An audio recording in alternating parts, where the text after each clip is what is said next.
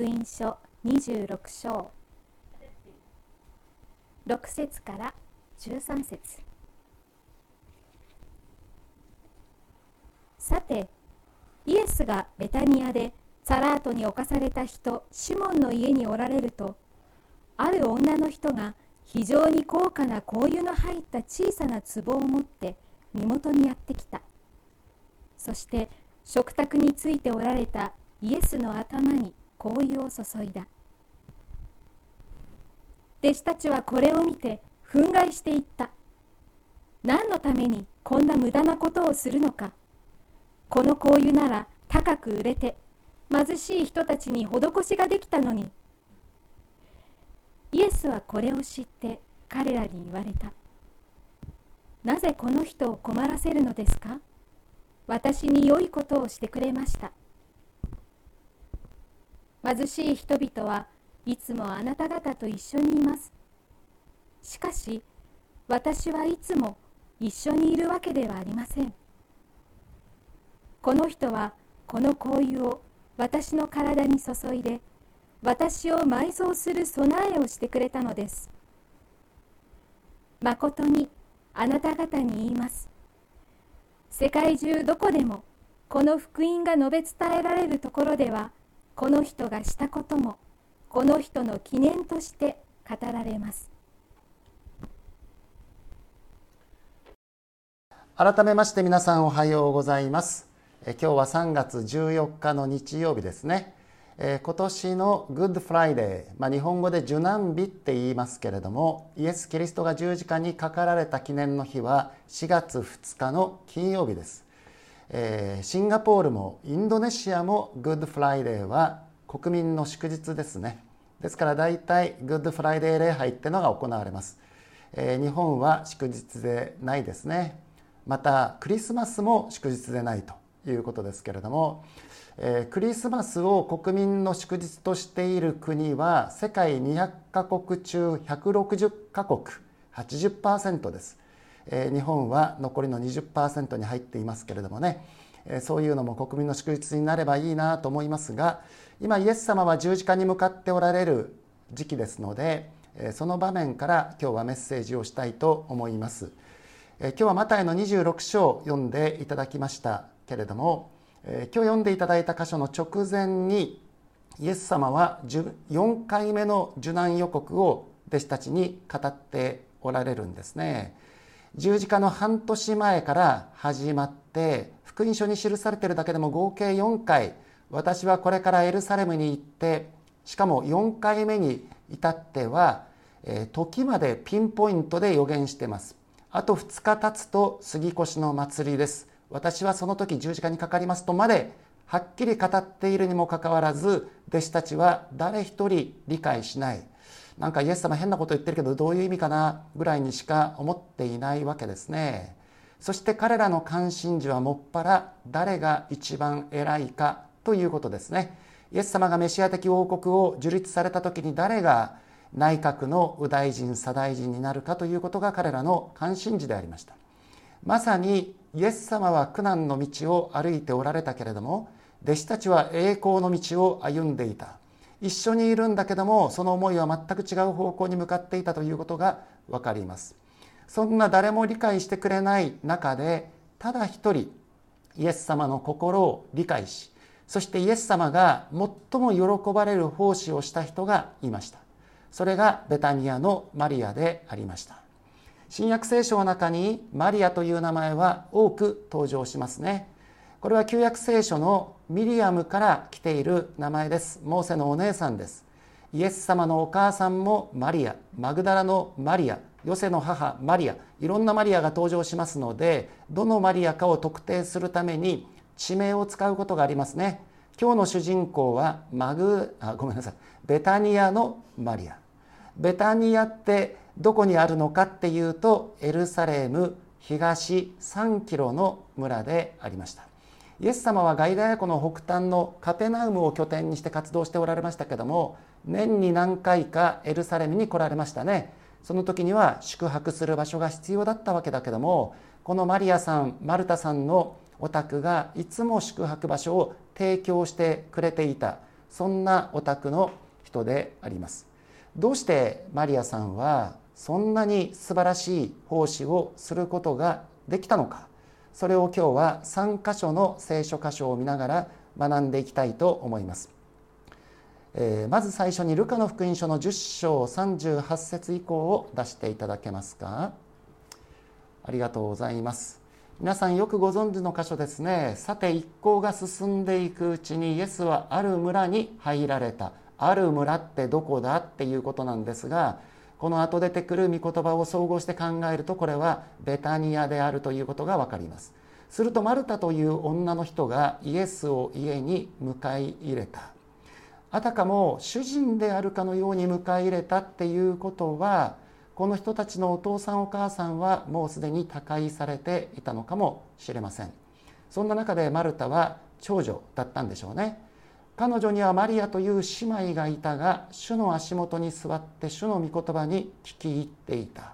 マリアさんイエス様の語るメッセージを聞くのが大好きだったわけです。次お願いします。ところがマルタはいろいろなもてなしのために心が落ち着かず身元に来ていった主よ私の姉妹が私だけにもてなしをさせているのを何ともお思いにならないのですか。私の手伝いをするようにおっしゃってくださいと、まあ、マルタさんイエス様のことが大好きでね。しかもイエス様のご一行を迎えしてるわけですからイエス様プラス12人でしょ。皆さんのお宅に今晩13人がやってきて夕食いただいた上に宿泊までしますって言ったらどうでしょうかね。相当大きなお宅だったのかなと思いますがてんてこまいだと思います。最初はとても良い気持ちで何を食べていただこうか準備していたんですが途中からなんで私こんなに忙しいんだっけっていうふうに思ったらマリアがイエス様の足元で御言葉を聞いている。カーッとしたわけですね。マリアちょっとこっち来て手伝いなさい。と言えばいいものをその怒りの矛先がそれに対して何も言わないイエス様に向かってしまって「主よこんな状況で何とも思わないんですか?」あなたの方からマリアに言ってやってくださいというね。あの大好きなイエス様にこういう憎まれ口を叩くようになってしまったというとてもいいところから始まったんですがなぜかこんな結果になってしまった。私たちもそういうことがあるかもしれません。次お願いします。主は答えられたマルタマルタあなたはいろんなことを思い患って心を乱しています。しかし必要なことは一つだけです。マリアはその良い方を選びました。それが彼女から取り上げられることはありません。よく言われることにマルタさんは奉仕する人。マリアさんは聖書を勉強する人。あなたはマルタ派ですか？マリア派ですか？なんていう質問がなされることがあるんですがそういう問題ではないんですね。マリアはまず受けたいと思った。神様から受けてそれから与えようと思ったんですね。マルタは受けずして与えようとした私たちは神様から受けないまま与えようとするとどこかで枯渇してしまうんだなっていうことが分かりますこの時マリアはマルタから避難されたけれどもそのマリアを弁護してくださったのはイエス様であって彼女は一番大切なことを選んだんですよってイエス様がおっしゃってくださったわけですね。さあこの箇所はあまりに有名ですので先ほども申し上げたようにマリアさんって一生聖書を勉強していた人というようなイメージ。一生イエス様の足元で御言葉を聞き続けていた人というイメージを持つかもしれません。しかしそれは正しくありません。彼女は非常に大胆な行動をとった人なんですね。そのことを今日は見ていきたいんですがしかし彼女がそのような大胆な行動をとることができるようになるためにどうしても通らなければならない場面があったんですね。それが2箇所目のヨハネの福音書の11章であります。一節さてある人が病気にかかっていたベタニアのラザロである。ベタニアはマリアとその姉妹マルタの村であった。さあここまで来ると先ほど出てきたルカの10章のある村っていうのがベタニアであるということがわかるし先ほど登場したマルタとマリアには弟がいたんだ。その名はラザロであったということがわかりますね。お姉ちゃん2人の末っ子の長男がラザロ。さあ皆さんここで皆さんに問題です。坂本先生と私何の共通点もないかと思ってましたけども意外な共通点が一つあります。イエス様を信じているということのほかにもう一つあります。何でしょうか？2人ともお姉ちゃん2人の末っ子の長男なんですね、えー、昨日坂本先生にも確認しましたけれども、えー、私はですね記憶の中では何回か姉たちから「あっちゃんばっかりずるい」って言われた記憶があります。ちょっと特別扱いされたところがあったかなと思いますけれども、え、この、え、ラザロさん、まあ、坂本先生と私の立場ですねその人が、え、病気になってしまったわけですね。え、2節このマリアは主に交友を乗り自分の髪で主の足を拭ったマリアで彼女の兄弟ラザロが病んでいたのであるこの出来事は12章に書かれてますからまだ未来のことなんですけれども「えマリアってどのマリア?」こういう塗ったマリアさって言われるとこのヨハネの福音書が書かれた時期にはあああのマリアねって誰もが理解することができたのでこのようにヨハネは説明しているのだと思います。次お願いします。姉妹たちはイエスのところに使いを送っていった。主よご覧ください。あなたが愛しておられるものが病気です。イエス様はこの時ベタニアから東へ約1日の道のりのところに滞在しておられたんですね。でラザロが病気になって早くイエス様のところに使いを送ろうっていうことで使いを送ったわけです。そしてその伝言の中身はあなたが愛しておられるものが病気です。ここで使われている愛してという言葉はギリシャ語のフィレオですね。まあ人間の愛の中で最も高い愛と言われていますがあなたが愛しておられるものが病気です。だからお忙しいとは思いますが他のものは置いてでもすぐに来てください来てくださいますよね。というような意味合いの伝言だと思うんですが4節これを聞いてイエスは言われた。この病気は死で終わるものではなく神の栄光のものです。それによって神の子が栄光を受けることになりますとおっしゃった。神様の大いなるご計画の中でにある病気なんだということをおっしゃったわけです。次お願いします。イエスはマルタとその姉妹とラザロを愛しておられた。あなたの愛しておられるものがって言ったけども確かにイエス様も愛していた。しかもここで使われてる愛してという言葉はアガペーの愛で愛していた。ああそれならもうすぐに飛んできてくれるだろうと思いきやしかしイエスはラザロが病んでいると聞いてからもその時いた場所に2日とどまられた。え愛してるんでしょ愛してるんならとにかく来てくれるんじゃないですか？愛してるのになぜとどまっているのですか？先ほど言ったように神様の大いなるご計画があったわけですね。17節に飛びたいと思います。お願いします。イエスがおいでになると。ですからね2日経ってじゃあそろそろ行こっかって言ってのゆっくりと行ったんですね。そしてベタニアに着きました。ラザロは墓の中に入れられてすでに4日経っていた。ということはマルタとマリアがあの使いを送ったそのすぐ後にもうラザロは死んだんですね。その使いが1日かけてイエス様のところに来て聞いたイエス様がなお2日とどまって1日かけてやってきたから死んで4日経っていたんです。実はこの4日というのが重要になってくるわけなんですね。当時のユダヤ人たちは死んで3日以内であればその死人の魂は戻るかもしれない。かもしれない。しかし4日経ったら絶対無理。もし死んで4日経ってんのにその魂を肉体に戻すことができる人がいたとすれば間違いなくその人はメシアである。というふうに考えておりましたのでイエス様はこの4日という数字を必要としていた。つまりご自身が間違いなくメシアであるということの証明とされたわけですね。さあここで質問です。イエス様は福音書の中で何回死んだ人をよみがえらせていますか？答えは3回ですね。一番簡単なのは街道管理者ヤイロの一人娘12歳ですが死んで直後に蘇生させています。次はナインの町のやもめの一人息子。彼の場合は遺体を墓に運ぶ途中で青年よあなたに言う起きなさいと蘇生させました。一番難易度が高いウルトラ E それはこのラザロの死んで4日ということなんですね。18節ベタニアはエルサレムに近く15スタディオンほど離れたところにあった。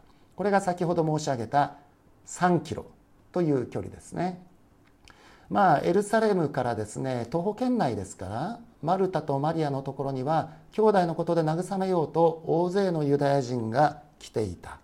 彼らもまたこの時の証人として用いられるわけです。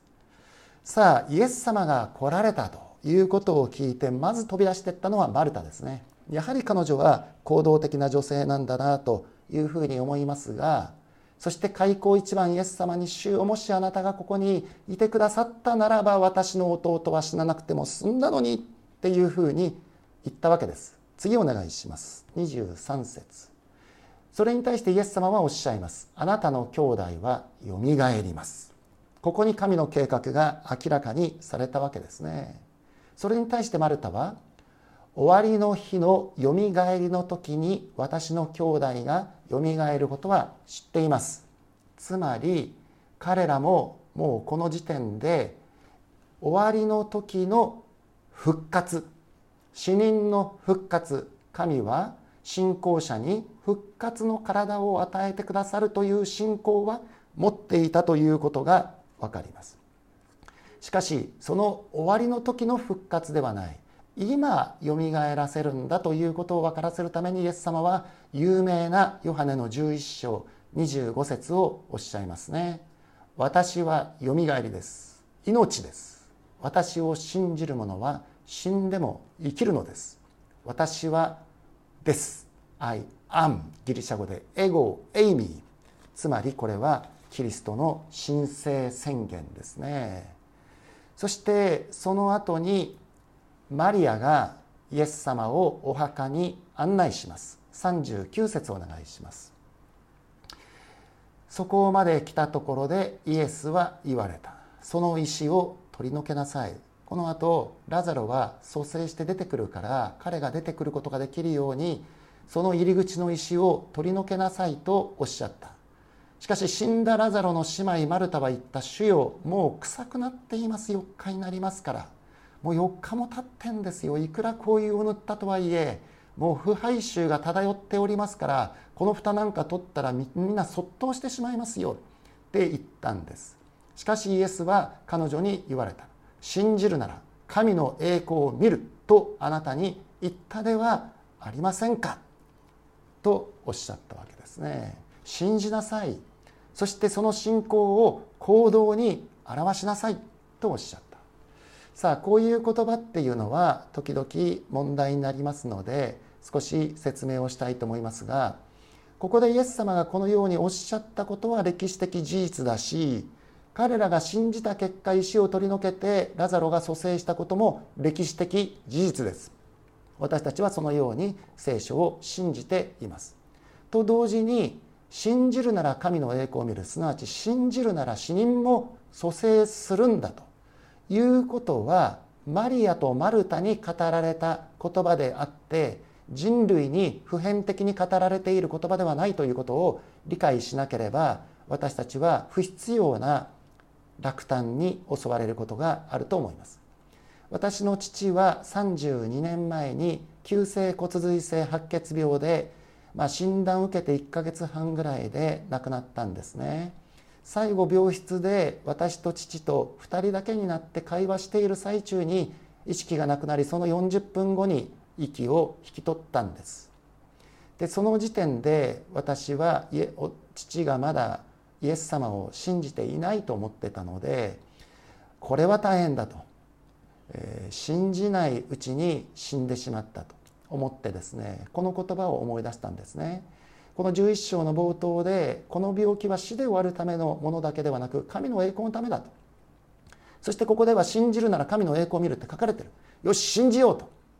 あの時はですね1989年2月12日日曜日午後9時37分ご臨終ですと医者から言われたんですがまあ夜であるにもかかわらず私は他の患者さんの迷惑も考えずイエス・キリストの皆によって命じる。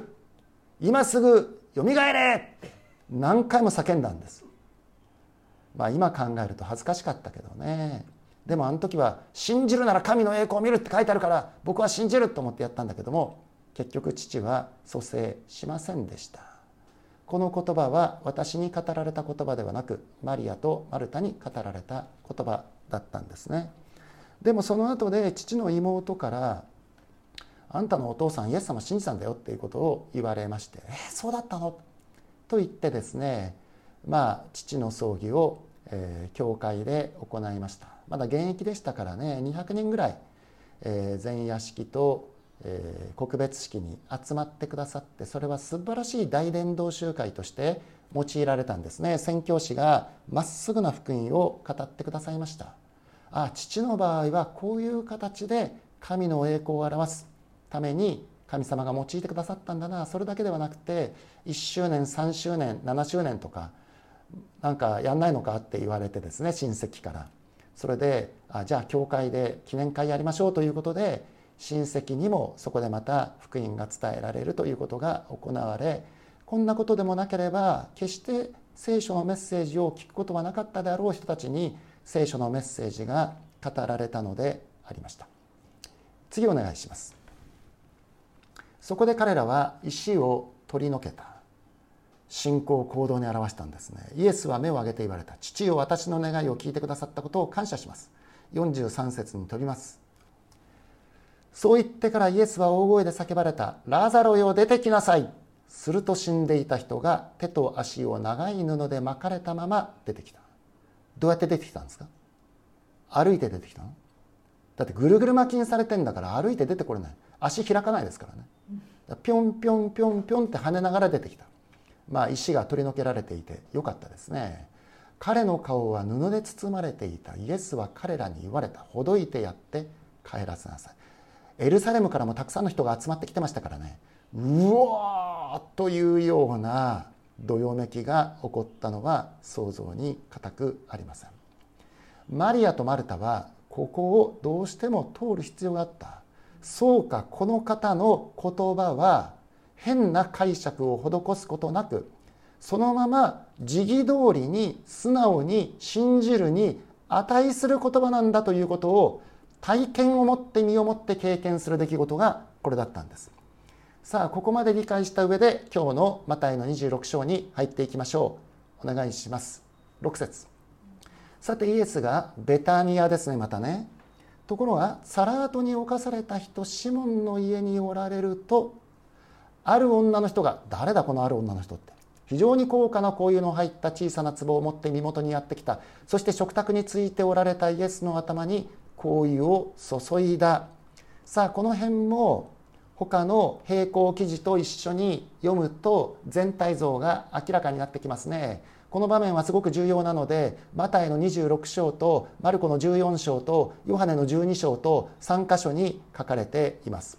そのヨハネの12章を見るとこのある女の人というのが誰であるのかが分かります。お願いします。2節。人々はイエスのためにそこに夕食を用意した。これがサラートに侵されたシモンさん。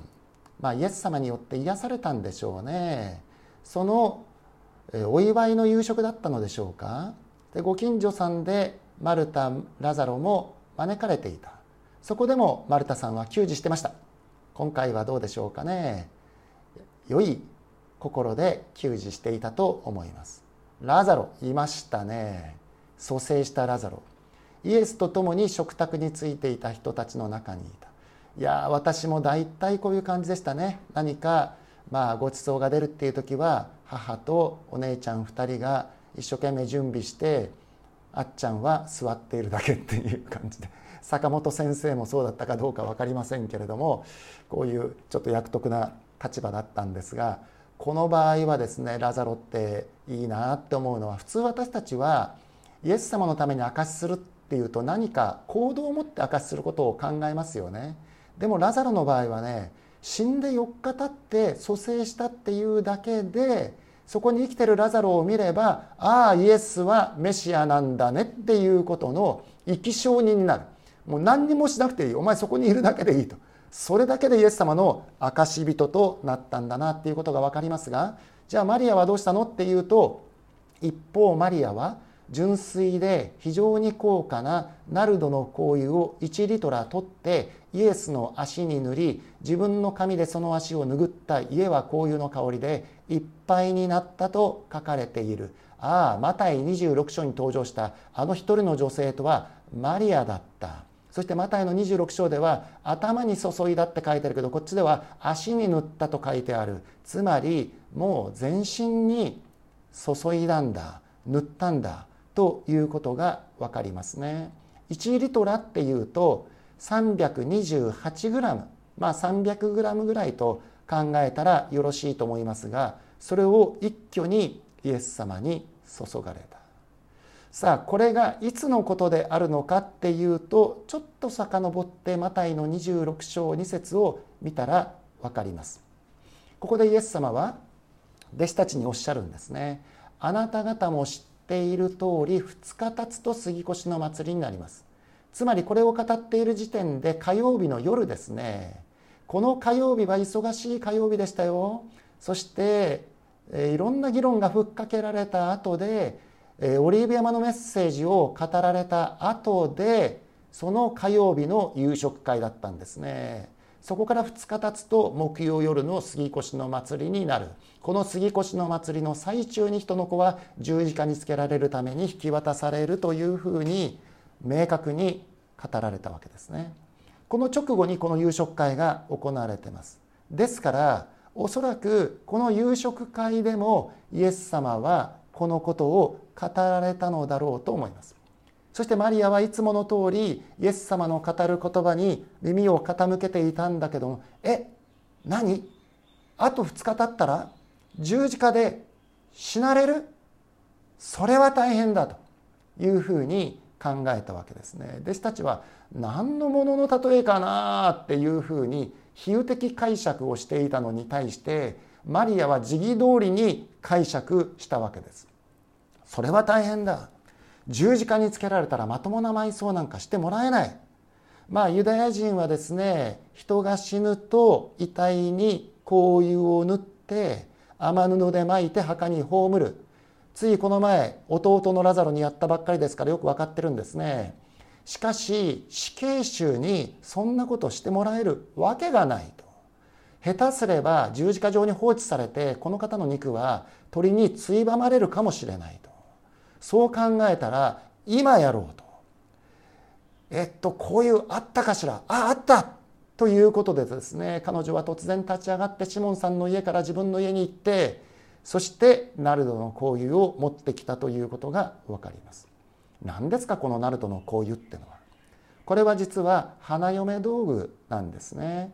ユダヤ人の家庭に女の子が生まれるとお父さんがその子のために香油を買う。それはお前がお嫁に行く時はその最初の夜にこれを塗りなさいっていうためのものなんですね。花嫁道具でありました。そして生まれてすぐにそれを買えないお金のない人はですね女の子が生まれたらそれから貯金を始めて10歳ぐらいになるまでに買って与えた。それを捧げたわけですね。それをイエス様の頭にそして足に注いだ。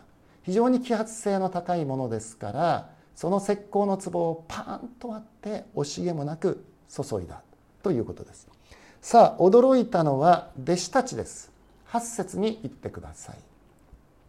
弟子たちはこれを見て憤慨していった。何のためにこんな無駄なことをするのか。この香油なら高く売れて貧しい人たちに施しができたのに。っていうふうにマリアを非難してます。だから女は困ると。すぐ感情的になってこういうことをする。もうちょっと考えて行動しろよっていう感じで言ったわけですがこれヨハネの12章の並行記事を読みますと言い出しっぺはイスカリオテのユダなんです。彼すごいですよ。この量とこの香りとおこれはナルドではないか。最高級品だ。しかもこれは1リトラぐらいある。300グラムぐらいある。ということは300デナリだっていうことを即座に計算したんです。1デナリは労働者1日分の賃金ですね。日本で今日1日朝から晩まで一生懸命肉体労働したらいくらもらって帰れるんですか？まあ計算しやすいように1万円としましょう。どうすれば300デナリは300万円。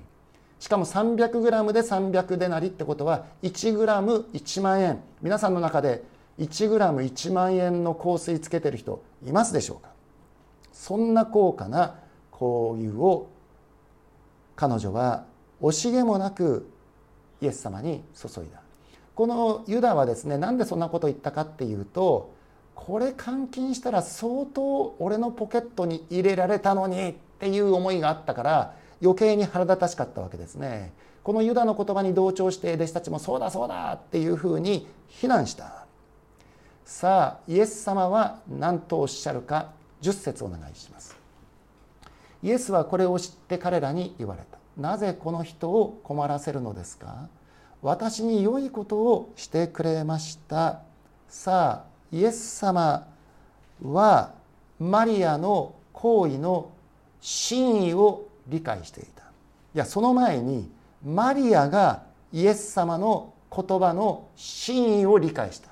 真意を理解したからこの行動に出た。これは私のための埋葬の準備であると。誰も理解してくれないけどもマリアだけは私の語る言葉を理解してくれて今できる精一杯の奉仕をしてくれた私に良いことをしてくれたということですね。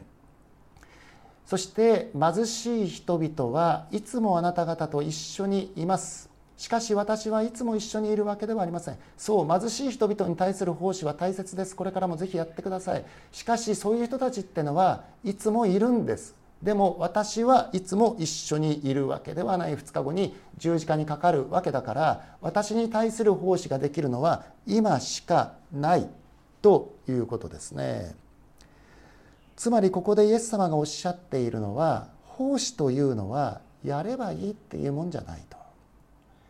神様の御心を正しく理解し今この時という時に捧げる奉仕が尊いんだということをおっしゃったわけですね。私はこのことを考える時に一挙に34年ぐらい前のことを思い出しますが私は大学卒業して22歳から26歳まで札幌の同立高校の教員をやっておりました。その途中で結婚し子供も与えられでも牧師になるためにこの教員の仕事を辞めようかと。私は結婚した時24歳妻の雅子は二十歳。そんな若い奥さんをくれたご両親はあ同立高校の教員だから一生北海道の中にいて安定した仕事でしょうと思ってくれたのに結婚して2年経って辞めたら結婚詐欺だって訴えられないだろうかとちょっと心配しましたけれども、えー、その時にですね雅子と一緒に「本当に辞めていいですか?」と私たち路頭に迷わないでしょうか、まあ、祈ったんですけどもでもうかなりよしやめようというところまで来たんですけれどもね。しかし最後に私にとって一番大きな誘惑になったのは退職金でした。でまだその自分が辞めるってことを公表してない時に先輩の先生にですねあの先生これもし僕60まで続けてたら退職金っていくらぐらいもらえるんですかって聞いたんですね。そしたらそうだな松本さんの年齢なら3300万ぐらいかなって言ったんですよ。ささ3300万ですか私は急にですねやっぱりもったいないと思いましたね。そして家に帰って神様と交渉を始めました。神様あまりにもったいないです。忠実な信徒として牧師を支えます。そういう人も必要じゃないですか。そして60になって3300万もらったらそのうちの10分の1330万いやそんなケチなこと言いません。500万捧げます。これで手を打ちましょう神様。と交渉したんです。もちろん神様の肉声が聞こえたわけではありません。しかし明らかに神様はこうおっしゃってるなというのは分かりました。お前から500万もらってどうすんだと。そんな明日がね。そんなものは私はどうにでもできるんだと。それよりもお前の26から60までの34年間を私は使いたいんだと。まあその心をですね私は理解することができたんですね。あの時60までって言ったらねもう果てしなく遠く感じてましたけどはっと気が付いたら再来月私60歳なんですよ。うわあれから34年も経つんだなと思いますけども今振り返った時にあの時応答できて本当に良かったなと。こんなに豊かな、えー、多くの方々との神の家族との出会いが与えられた人生を神様が用意してくださったことを本当に感謝しております。12節お願いします。この人はこの香油を私の体に注いで私を埋葬する備えをしてくれた。マリアは理解していたわけですね。その上でこうおっしゃったんですよ皆さん。誠にあなた方に言います。世界中どこでもこの福音が述べ伝えられるところではこの人がしたこともこの人の記念として語られ語られます。まあイエス様にご奉仕した人たくさんいますよ。まあ、金銭的にね奉仕した人もいればね宿泊場所を提供した人もいればね有馬隊のヨセフのように自分のために作っておいた生前簿をイエス様どうぞ使ってくださいって捧げたら2泊3日で返してもらったっていう人もいればですね。まあいろんな奉仕の仕方があるしそれぞれに対してイエス様は大変喜んでくださったと思うんだけどもしかしどこの誰に対してこの言葉を言いましたか？この言葉を言ったのはたった一人だけですね。ベタニアのマリアであります。つまり彼女はただ一生聞いてただけではない。イエス様が一番喜ばれる奉仕をした人だということが分かります。どうしてそれができたのですか？それはイエス様の言葉を正しく理解して行った奉仕だったから。例えば復活の日の朝心優しい女たちがあの金曜日の夕方に有馬屋のヨセフとニコデモがイエス様の体に香油を塗ってるのは見たけれどもあんなんじゃ足りないわよってもっとちゃんと塗ってあげたいわそう思って日曜日の朝早く香油を用意して墓に来ましたよね。その墓から遺体を取り出してもう一回塗り直そうなんて本当に優しい心を持った女性たちだったんです。その優しい心はイエス様は喜んで受け取ってくださったとは思うんだけれどもしかし彼らがせっせせっせと運んだあの香油はどうなったんですか？全て無駄になりました。なぜかというともうイエス様は復活してそこにはおられなかったからですね。そしてあの日墓に行った女たちの中にこれほどイエス様を愛しているベタニアのマリアはいないんです。どうして彼女行かなかったんですか？それは彼女はイエス様が復活するということも知っていたから墓に行く必要がないということも分かっていたからですね。時義通りに御言葉を解釈できるってなんて素晴らしいことかなって思います。聖書には書かれていないんですが想像するに私はこの後イエス様の行かれるところに香油の香りがいつもしたんだろうなって思います。札幌で牧会していた時に教会員の方がの娘さんがですね精油っていうんですかね。ああいうものを売っている娘さんがおられてこのナルドだとかね、まあ、何種類かのその精油小瓶ですけども私に23本くださったんです。でその頃の私たちの教会では染色式っていうのを行っていたのであのたらいの水の中に一滴二滴それを垂らしたら結構いい匂いがしたんですね。そこに一滴二滴垂らしただけでもその後シャワー浴びてもまだ私の足からは香油の匂いがしていたんです。とすればですよ皆さんこれ原液をイエス様に注いだわけですからどれほど強烈な匂いが残っただろうかと。聖書には書かれてないけどもこのあと最後の晩餐のあの席に入った時にわあいい匂いするな。ゲッセマナの園に行った時にわあいい匂いするな。カヤパの官邸で裁かれた時にいやいい匂いするな。ピラドに裁かれたアントニオ要塞においてもいやいい匂いするな。そしてイエス様が十字架を担いで歩かれたビアドロローサにおいてもなぜだろういい匂いがする。そして十字架からもその香りが漂っていたかもしれない。そして有股屋のヨセフとニコデモが香油を塗った時にもあれ？誰かもう香油塗ったの？っていうふうに思ったのかもしれない。マリアが注いだ香油の香りがイエス様の行かれるところに漂ったわけですね。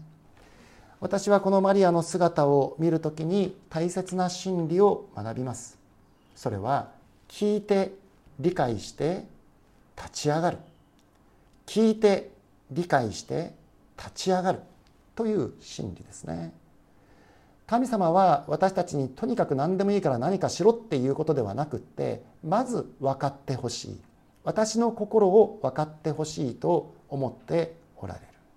そして神様の心を分かるためにはまず私たちは聞かなければなりません。そして聞いた言葉を正しく理解しなければなりません。この点において私は小淵沢オリーブ教会の皆さんは大変恵まれているなと思います。いつも坂本先生のメッセージを聞きながらうーんと何度もうならされていますね。本当にぶれない解釈。しかしそこからこうきたかってくるような思うような適用適用ですね。まあこれが満載でですね本当にこれをいつも直に聞ける小淵沢オリーブ教会の皆さんは幸せだなと思います。聞くことができている。正しく理解することができている。しかし最後は私たちが立ち上がらなければならない。これは誰も手伝ってくれない。自らの意思を持って決断しなければならないわけですね。もしかするとそれは今回のマリアさんのように反対されるようなことかもしれません。批判されるようなことかもしれません。しかしそれが何だというのですか？イエス様が弁護をしてくださるんですね。イエス様の御言葉を聞いてイエス様の御心を理解したならば立ち上がろうではありませんか？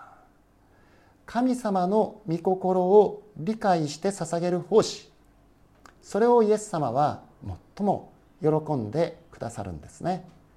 お祈りをいたします。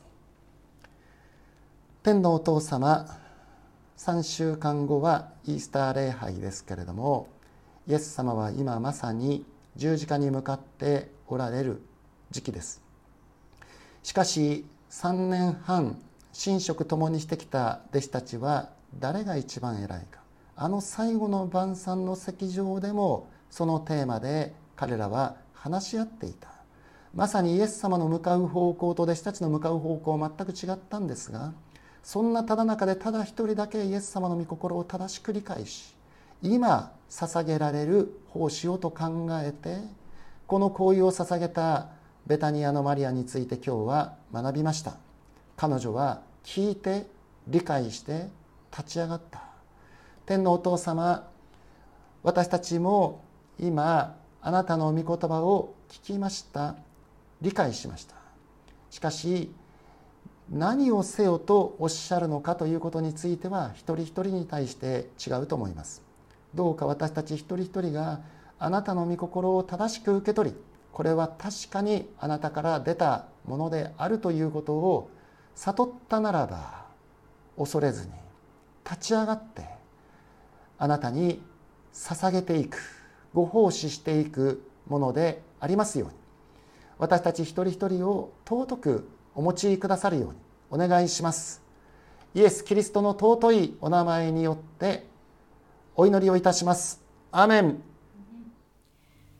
小淵沢オリーブ教会には聖書の言葉を多くの人に届けるためのさまざまなビジョンがあります。あなたもこの働きに参加してみませんか？献金はこちらのアドレスにて受け付けています。